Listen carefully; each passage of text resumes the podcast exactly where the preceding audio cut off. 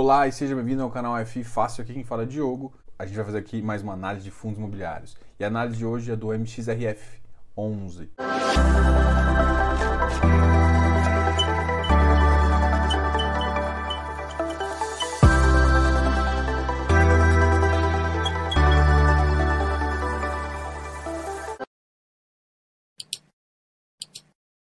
O MXRF11 é um fundo gestão da XP. Uma outra coisa também que é muito importante, a análise aqui não é uma análise de um analista, é simplesmente uma opinião de um consultor justamente sobre esse ativo, tá ok? Então, tem essa diferença, aqui não é uma recomendação, não entenda como recomendação, é simplesmente uma opinião sobre o ativo com base na carteira dele. Então o que, que a gente vai fazer aqui hoje?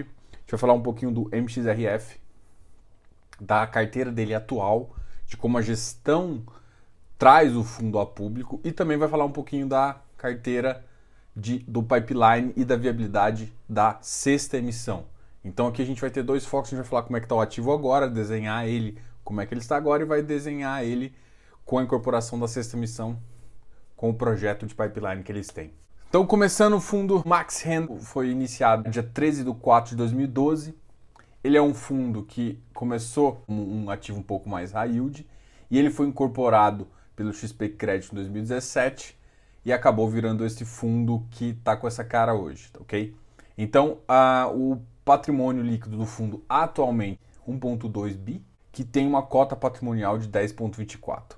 Atualmente no mercado ele está negociado a 10.46, isso dá um VVP de 1.02 e o último rendimento da cota foi 0,07, dando um yield de aproximadamente 0,67%. O ativo é classificado pela XP como um high.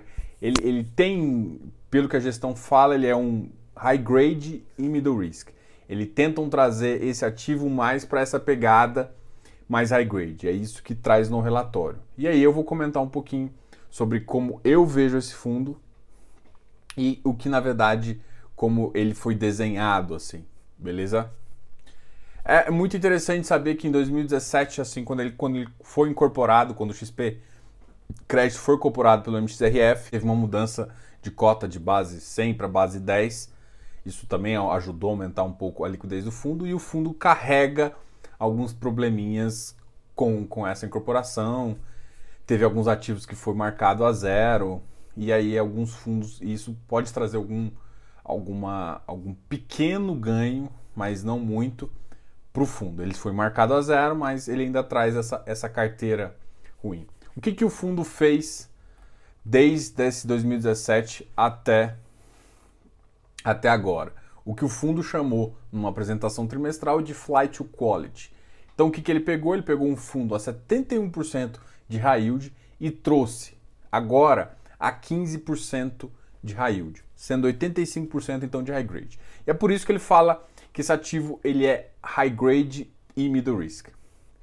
A grande questão é que a parte que eles chamam de middle risk para mim tá muito mais que middle risk, mas a gente vai chegar lá, tá? Beleza? Em termos de alocação, o fundo traz a seguinte forma: ele tem 83% em crédito imobiliário, basicamente CRI, e 7% em imóveis 6% em fundos imobiliários e 4% em caixa. Então é essa a concepção.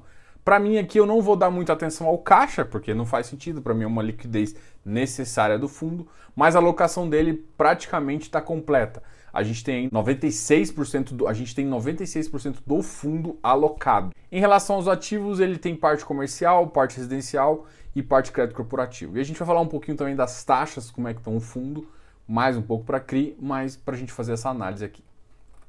Então, 6% do patrimônio do fundo é fundos imobiliários.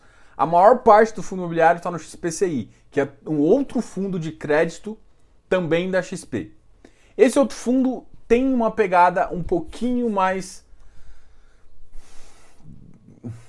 middle risk. Aqui, aqui eu já falo, eu já começo a falar umas coisas. Bom, para mim, os fundos da XP de crédito, eles estão sem identidade. O fundo MXRF, a XP falou que ele viria numa pegada muito mais high grade. E a gente vai abrir a carteira aqui e não é exatamente isso que eu vejo. E ao mesmo, ao mesmo tempo que ele ia pegar o XPCI, ia levar para um, um meio termo do crédito. E na verdade também não foi isso que eu vejo. Ele, o XPCI era para ter uma carteira um pouco mais de high grade, de high yield, e tá com uma carteira bem high grade. Assim como o MXRF. Só que o MXRF tem aquelas tranqueirinhas que a gente vai discutir, alguns imóveis, um imóvel até inclusive aqui em Goiânia, que ele já, já até declarou uma obrigação, a gente vai conversar com isso no determinado tempo, mas uh, ele carrega essa tranqueira. E aí ele botou. O XPCI, ele tem uma característica de IPCA e ele paga mais ou menos IPCA mais 5,5, o que não é uma característica de ativo high yield, mas é uma taxa relativamente boa. Então, essa, esse carrego desse FI, para mim, é um carrego interessante e tático. Por quê? Porque ele realmente é um fundo que 5,5 mais IPCA, ele tem uma tendência de dar 7,7%. 7 pontos percentuais anuais no fundo, e isso significa mais ou menos um dividend yield, que é o que o, o fundo está pagando agora. Tá ok? Então, em teoria, ele fica alinhado, o preço do mercado está muito abaixo, isso vai fazer com que, inclusive, gere um ganho de capital aí para o fundo. É uma estratégia interessante, mas é uma alocação a, no próprio fundo aí. É, eu não acho a alocação ruim, essa alocação é bem interessante. O, o fundo o XPCI está muito descontado no mercado. Eu já tenho conversado com vocês. Mas a grande questão é o seguinte: o fato de estar descontado não significa que ele realmente vai para o VP no exato momento. Mas à medida que a economia, a tendência da economia em 2021, a, a, o IPCA ficar num patamar adequado, aí, de um supor de 3,5% a 4%, um IPCA mais 5,5% dá uma taxa de juros de 8%. E aí o, o, a Selic deve estar na casa aí dos 3,5% a 4,5%. Ou seja, o fundo vai começar a pagar 8% e continua bem acima da inflação, vai fazer sentido o valor da cota patrimonial subir um pouquinho. Então essa é a visão que eu tenho, então aqui para mim a gente está um pouco alinhado. Então eu acho essa posição tática. O que eu falo aqui agora é justamente de duas posições dele, que é uma posição muito mais residencial. Uma é no DEMAC, é conhecido como FI direcional. Ele é uma incorporação de residencial, é um fundo de desenvolvimento. Isso aumenta um pouco o risco da carteira, apesar da percentual dele do DEMAC aqui é 4,84% dentro daquele 6%. Tá? Então, o que, que acontece? O DEMAC é um fundo de desenvolvimento, ou seja, a pegada dele é um pouquinho mais de risco. Qual que é a minha... Qual que é, vamos dizer que, uma das coisas que eu analiso que, para mim, o discurso em relação ao MXRF não é a realidade que eu vejo na carteira. Eu vejo uma carteira com risco maior do que o discurso. Eu, eu acho a carteira dele mais uh, com uma pegada assim. Ele tem um ativo que é beleza. A maior parte dos CRIs tem uma pegada high grade, ok. Mas os ativos que não estão nessa carteira não é middle risk, é high yield para high, high risk total. Entendeu? Esse é uma prova dele. O DEMAC realmente é um ativo. Ele, ele não está só nessa carteira, eu já vi ele na carteira também do Iridium. Não tá, pra você ver, não tá numa carteira comum de shopping. Só que qual que é um problema que eu, que eu falo assim? Eu tenho um pouco de receio, né?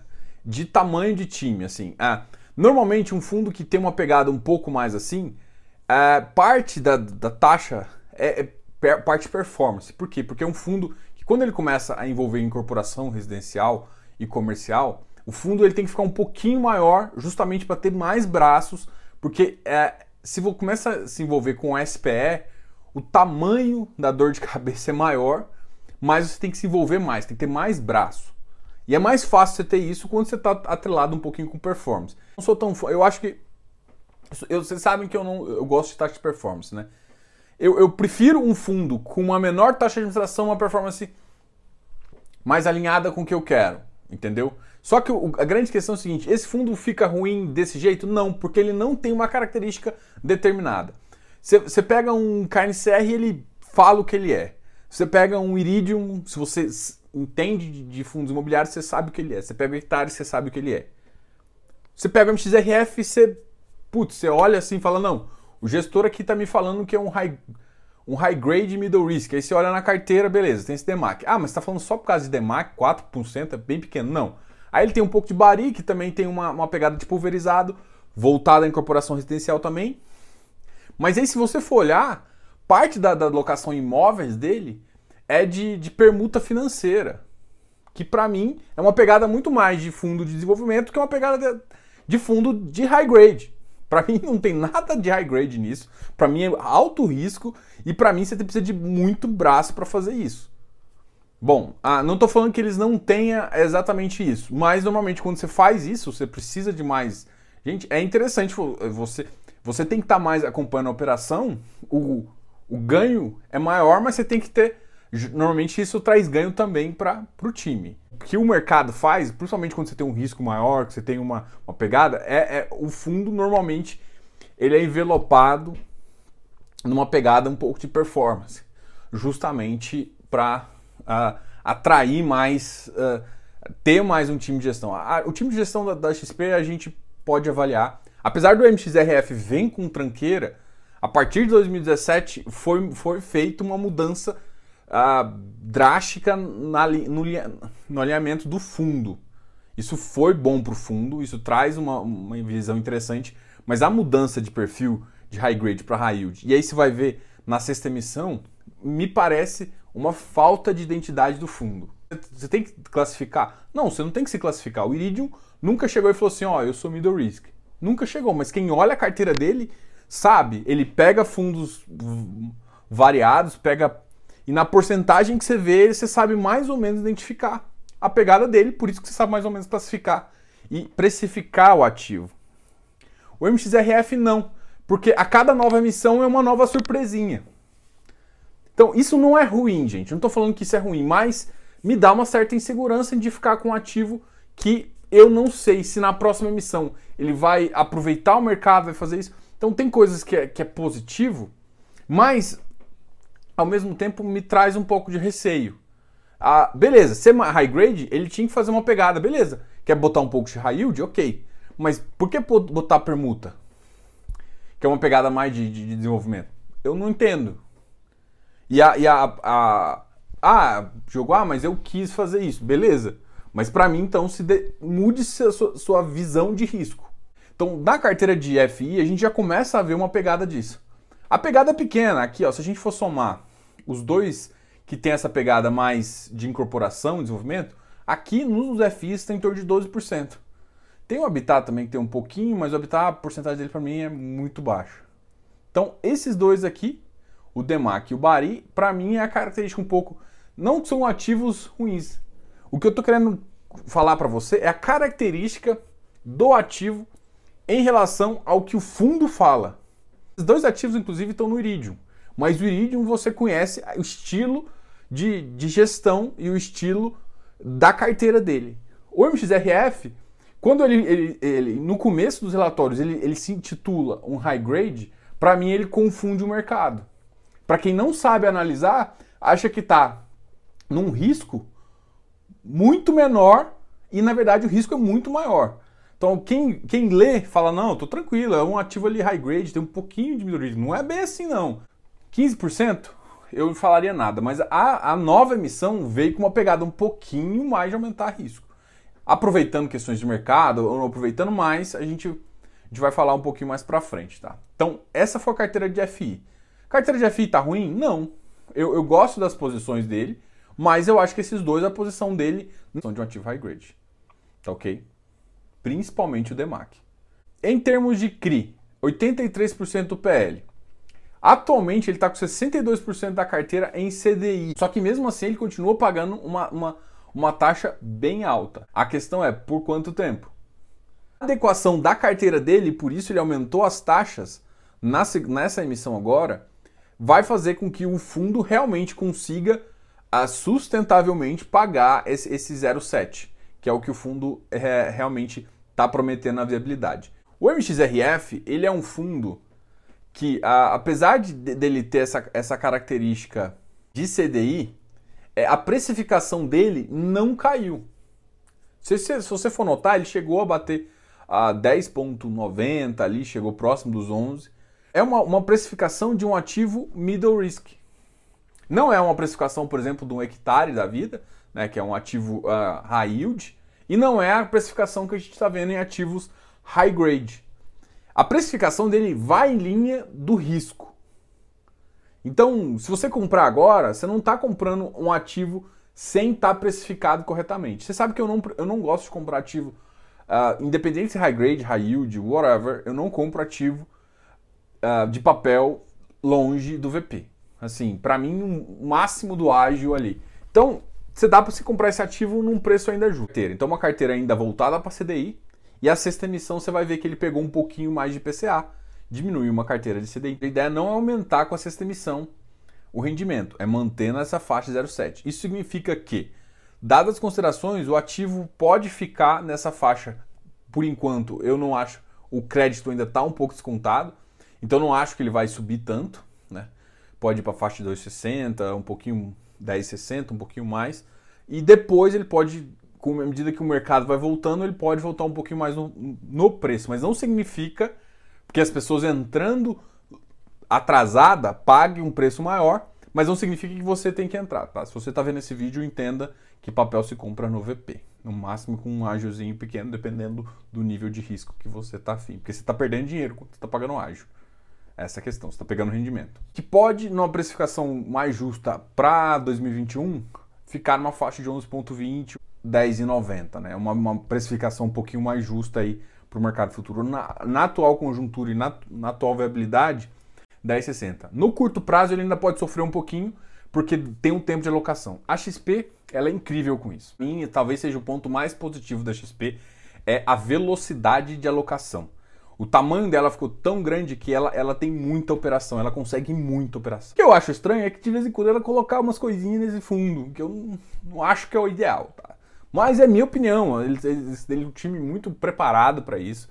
Não estou falando isso, mas eu de vez em quando assim, é, é, talvez seja impossível quando você está com uma carteira tão grande, você e querer um, um risco um pouco maior, é, não colocar tranqueira. Mas eu tenho que te alertar aqui que tem alguma, alguns ativos aqui que eu não sou fã.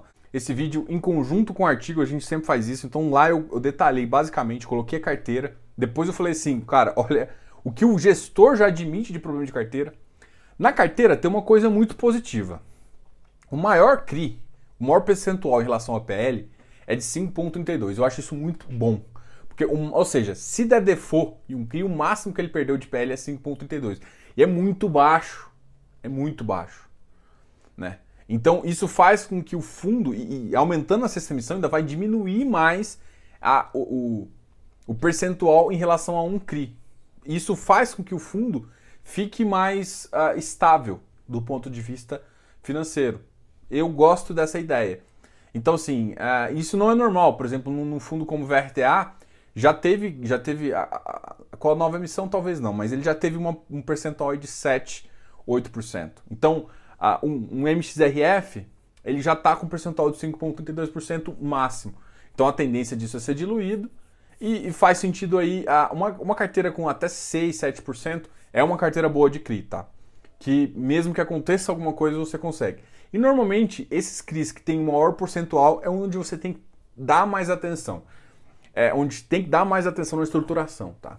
Onde você tem que olhar se realmente ah, os, os, o fluxo é contínuo, ou seja, como está o lastro e como está a garantia. O gestor fala lá que a carteira cria problema, que é justamente os CRIs que ele teve, na hora da incorporação, ele teve que zerar a posição dele e ainda ficou com umas garantias para ser executadas, tá?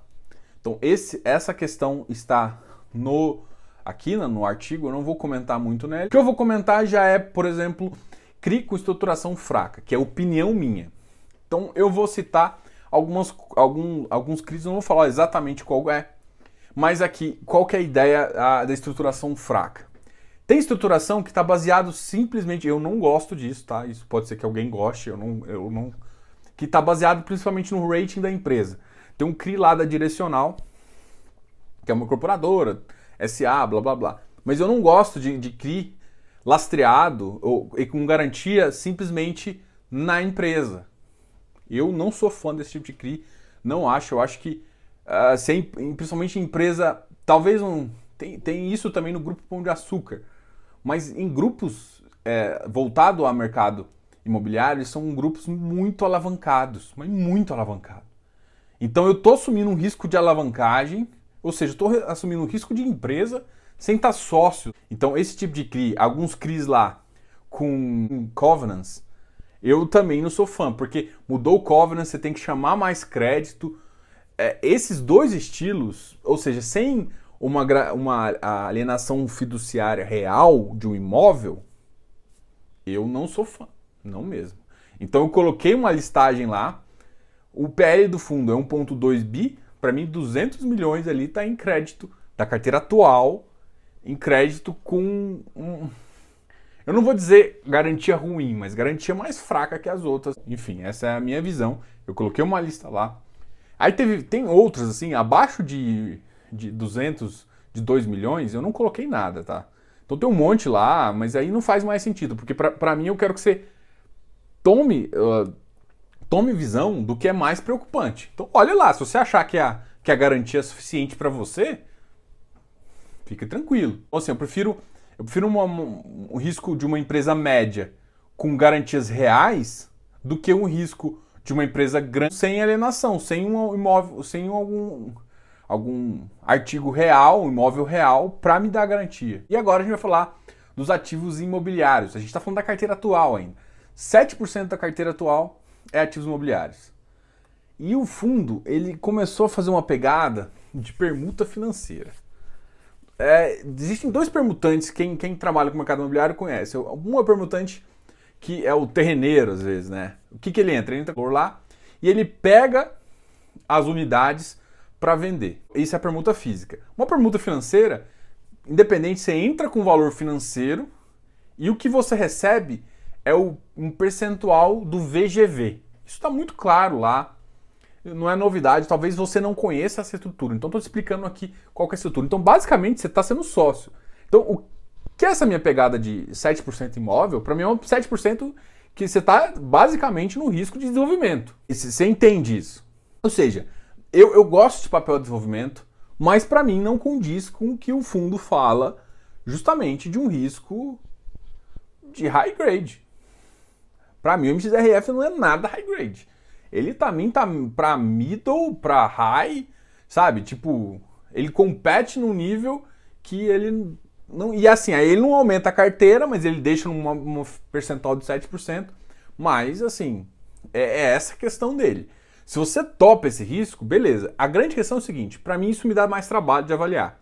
E eu vou avaliar uma, um MXRF com uma carteira de 7% disso, ou seja, 7% eu vou ter que abrir a, então, assim, eu não gosto desse mix que eles fazem. Aí, aí eu já estou falando minha opinião, mas minha opinião, é, eu, eu, eu escolho, assim, eu gosto de ativos de desenvolvimento, mas em ativos de desenvolvimento, não em ativos high grade. Eu não, eu não sou, ah, mas aqui ele está falando que é high grade para middle risk. Beleza, mas para mim o, o, é, essa, esse 7% para mim está num, num risco muito maior que middle, tá? E aí, para você, para provar um pouco do que, por que, que eu acho isso também, você vai ver aqui que o fundo ah, teve um probleminha, dos vários probleminhas do CRI já passado, teve um problema justamente com uma SPE aqui em Goiânia, Terra Mundi, com o Jardim América 1 e Jardim 2, que é um residencial e um comercial. E aí você vai analisar o que, que acontece. O fundo entrou com uma participação na SPE, com um contrato dizendo que no momento se ele achasse que o retorno não estava voltando, ele poderia exercer o direito de venda das cotas. As cotas são reajustadas e tudo mais, e aí ele vai consegue exercer o, o de vendas e o, o, de quem ele exerceu, né? Tem a obrigação para comprar. O que está acontecendo é que eles não pagaram. E aí o fundo não reconheceu isso como zero, tá? O fundo reconheceu isso como obrigação a pagar, apesar de ter um processo. Então, o que eles estão achando é que o processo vai dar ganho de causa.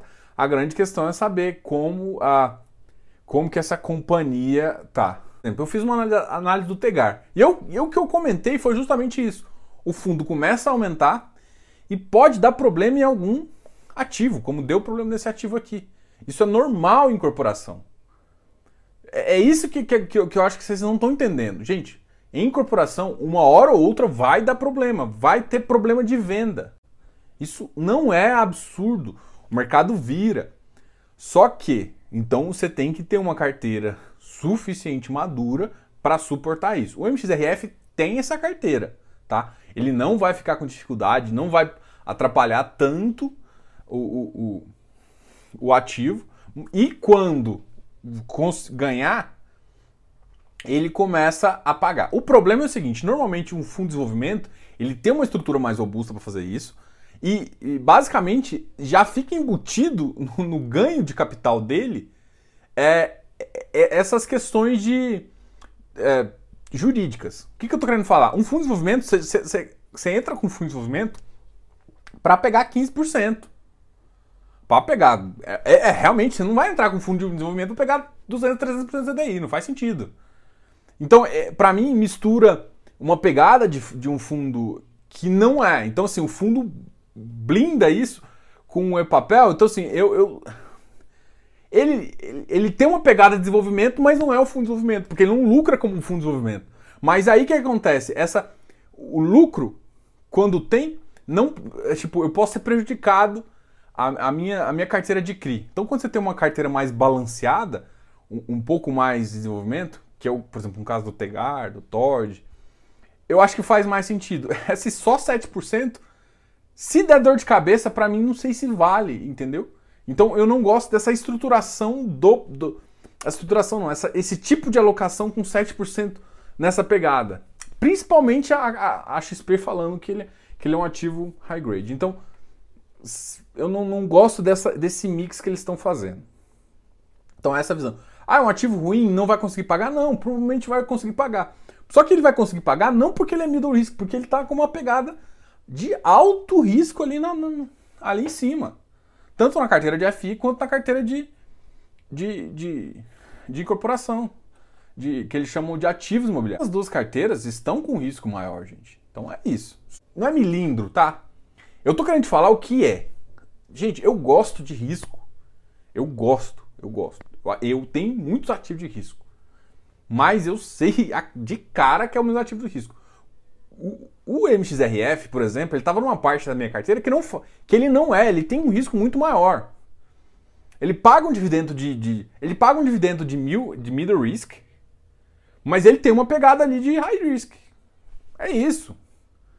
Então, se você enxergar isso nele, beleza. Então você vai ter que alocar ele não na sua parte high grade, não na sua parte de, de high yield. Você vai ter que alocar ele na forma certa. Só que, será que ele vai continuar? E, e, e será que não tem outro ativo melhor nesse mercado? Quando você for comparar? Porque muita gente olha ele como high grade e aí ele é um ótimo. Mas o, o, risco dele não é risco de high grade. É, é essa essa diferença do discurso para a carteira que me incomoda. A gente chega na sexta emissão. E a sexta emissão veio num valor de 10,28, tendo um PL ali de 10,24. Então veio justo, veio, veio justo. Então, não veio muito acima do PL. Veio um valor uh, legal, o que, o que, que é a questão? Se vocês acham que a cota vai voltar rápida para 10,90, a minha opinião, não deve voltar tão rápido. Apesar de estar com muito CDI, é, a alocação vai demorar um pouquinho, por mais que a XP seja um fenomenal nisso, eles vão conseguir alocar em por volta de dois meses, três meses. Então o fundo deve ter tem uma reserva de caixa ali para aguentar um pouquinho esse período de alocação, então você não vai deve sentir isso. Mas é, é isso que o fundo deve pagar. Então o fundo deve deve ficar nessa média. E a viabilidade já fala que o fundo quer ter como rendimento nos próximos anos é mais ou menos dessa faixa. Tá? Então, a, então o fundo pode ali para o futuro voltar para uma faixa um pouquinho mais a, acima, mas não é uma visão que eu tenho no, no D0, tá? Então no D0 ele vai ficar patinando ali no máximo até 10,60. Ah, Diogo, ele pode chegar? Pode. Mas assim, vai chegar mais quando todo o mercado de crédito é, começar a tomar. E não sei se estão, estão percebendo, mas o mercado de crédito está em baixa. É, eles até relataram isso no relatório. Relataram no relatório é foda. Mas eles até explicaram isso no relatório. A gente teve um momento é, onde o crédito privado teve que vender muito no secundário, fazendo com que os preços abrissem, abrissem spread. Então tinha ativo que não fazia mais sentido vender, mas por falta de liquidez no mercado secundário. Eles tiveram que utilizar isso. Então, no geral, a gente tem espaço para o ativo uh, crescer um pouquinho, né? Então tem, tem taxa para esses ativos crescerem. Justamente nesse momento que fez. O que aconteceu foi, foi é engraçado. O ativo não ficou pior por conta do risco de crédito. E é isso que eu acho que a maioria das gestoras estão falando. Olha, não, não, não piorou por quê? Piorou por falta de liquidez, porque muita gente precisou de dinheiro. E aí na conversão não tem o que fazer. Você, você, você paga o que o mercado tem. Então, assim, tem menos dinheiro, o cara vai, olha, eu, eu te pago nesse ativo que vale 100 reais, eu te pago 80. Você quer? Aí você precisa liquidar, porque você tem que atender seu cotista de fundo aberto e, e vai, vai embora. Então, assim, é, é uma aprendizagem, é um aprendizado também nesse mercado de crédito. Então tem que tomar muito cuidado. Ah, Diogo, você está falando para não investir em, em fundo aberto? Não, não é necessariamente isso, porque existem casos que você precisa. Mas é um risco, o mercado tem sofrido mais por conta de liquidação. Tá ok? Então, qual que é a questão agora? A gente vai começar a fazer análise ah, então, o momento que o fundo veio é justamente nesse, nesse problema. E a gente está tendo uma reprecificação. Por quê? Porque a tese do fundo veio basicamente o seguinte: no curto prazo, com a Selic a 2%, muito ativo que faz operação high grade, que toparia em um risco CDI mais 2, CDI mais 1,5, por falta de dinheiro, tá topando um CDI mais 5, um CDI mais 4, um CDI mais 3,5, um CDI mais 6. Ou seja, são, você vai criar uma estrutura high grade para uma taxa high yield. Então, quando eu vou te mostrar a taxa high yield, não, não, entenda que a, que a estrutura da taxa, o que é bom para você, tá? Só que essas operações são de curto prazo. O cara não vai topar um, uma taxa de juros high yield para uma operação de 5, 7 anos. Ele não vai. Ele vai topar isso por 2, 3 anos, porque é o, é o, que, é o que o mercado está pagando agora. E é isso que a, que a XP está aproveitando. Uma ótima. Você está com uma estrutura high grade com uma taxa high yield.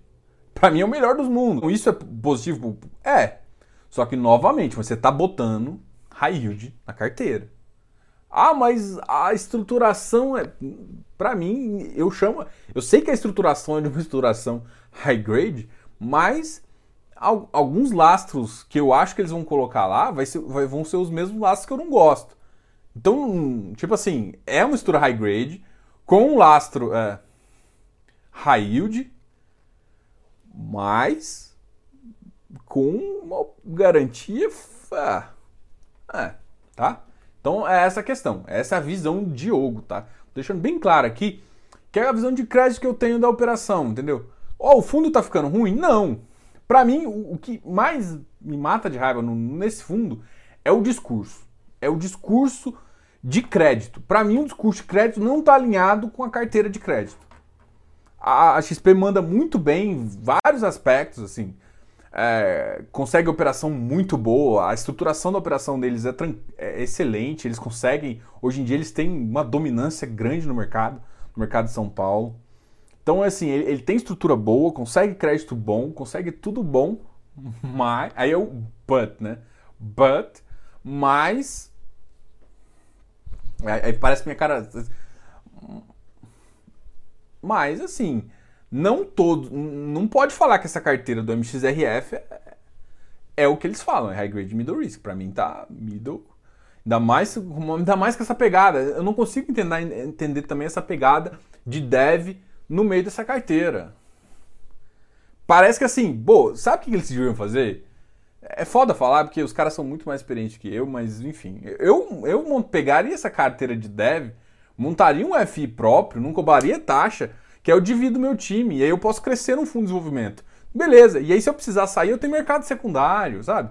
Tipo, que é basicamente o que o Iridium faz. O Iridium não tem. O Iridium tem, acho que, três ativos de, de, de, de desenvolvimento na carteira, se você não conhece. Ele tem o Tegar, tem o Tord e tem o Demac também.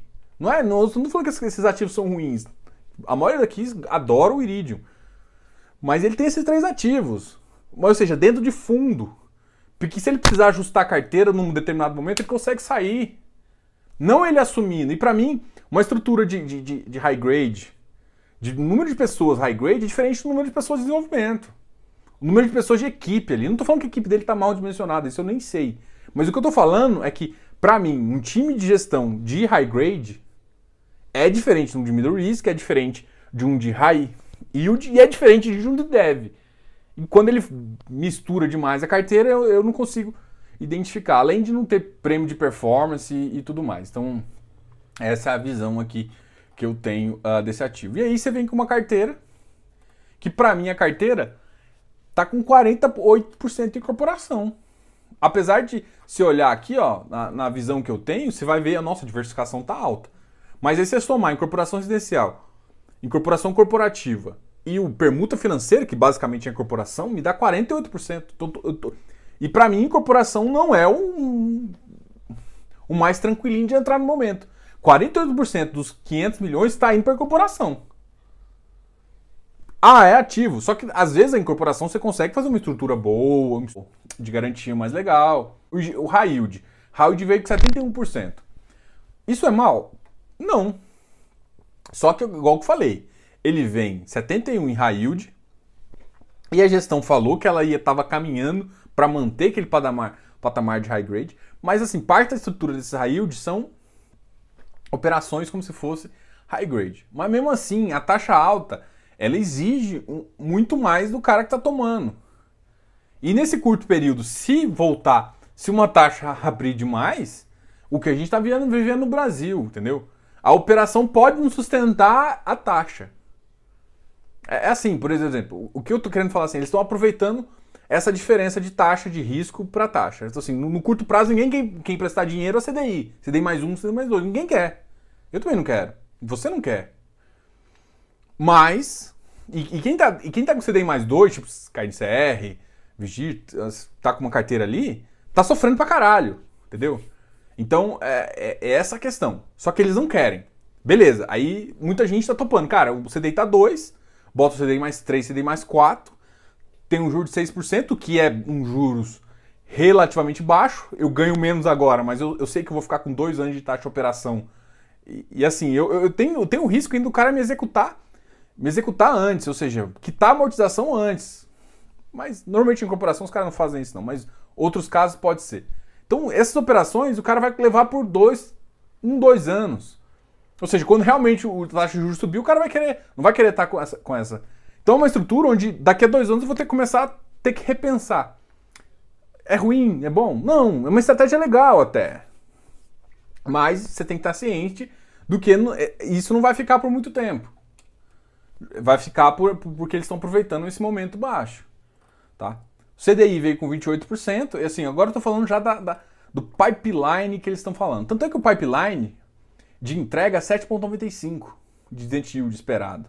O que eu estou querendo falar assim, beleza, cara, eles estão esperando um yield de 7,95% ao ano que me condiz, não condiz com high grade. Não condiz. Ele, ou seja, ele, ele me condiz com um ativo middle middle risk, beleza. E o middle risk tem ativos que, que operam melhores que ele. Então, assim, esquece. Então, olhando. Então, compara ele com outros middle risk, você vai ver que tem. Entendeu? Então, eles, ele se enquadra no outro perfil. É por isso também que o, o PVP dele não, não deve cair tanto. Mas também eu não vejo a, o ativo subir tanto mais. Ele coloca uma meta aqui, e ele vai de repente dar um 0,8, 0,9. Então, realmente eu acho que isso é, é base. Eles devem estar sendo um pouco conservador, né? O que é importante. Então, assim, esse, esse rendimento aqui é. Não é um rendimento ruim. Para quem está entrando na, na emissão, é um rendimento totalmente plausível, bom. Mas eu quero que você entenda que o risco não é. O risco não é de high grade. Pro ativo de middle risk, é um ativo interessante. Entrando com 10 e 20, você vai ter que entender que ele vai ficar em 10,40, 10,60, vai pagar um dividend de 0,67 e é esse o fundo. Por, por um próximo ano ele deve permanecer isso. Ele pode dar alguns picos justamente desses ganhos de capitais uh, de, de próprio FI, de estruturação. Ah, eles têm um book de crédito que é, que é bom da XP, eles têm, eles, eles têm entendimento do mercado secundário e eles têm entendimento das operações. Então eles conseguem gerar operação tanto de baixo PL quanto de alto PL, ou seja, operações de 5 milhões até operações de 50 milhões. Então eles têm essa estruturação, podem ver uma oportunidade no secundário, vender para depois estruturar uma outra operação. Então essa vantagem que a XP tem é muito alta. Então é um fundo que provavelmente vai dar mais do que ele está do que ele está fazendo isso. Em geral, ah, se você entender o risco, faz sentido você entrar. Só não entrem com cabeça de high grade. Mas tirando, tirando os, os selos que as pessoas colocam e o próprio gestor coloca, olhando o ativo carteira, você entendendo o risco dele, entendendo o, o possível risco, né? Por exemplo, 7%, esse risco de algumas operações é, com, com, com falta de. Eu não vou dizer. Falta de garantia não significa que não existe. É uma garantia mais fraca. Com garantias mais fracas, você entender todo esse mercado topar esse risco, é a, a, o risco retorno ali do fundo me parece interessante, tá? Pode valer uma entrada e aí você tem que adequar seu perfil. Ver o discurso, conseguiu ver o que é a minha opinião, veja a viabilidade. Eu coloquei também no artigo um pouquinho da história do MXRF, da incorporação que teve do XP, de, XP Crédito. Falei também um pouco do histórico das emissões. Então, essa é a minha visão. Qualquer dúvida, comente aqui embaixo, mas eu quero muito comentários, porque esse é um ativo que vale tem muita coisa para conversar, entendeu? Então ele tem muito tem muita questão aí que a gente vale muita discussão. Se inscreva aqui no canal, dá um like nesse vídeo. Grande abraço, Diogo, canal F Fácil.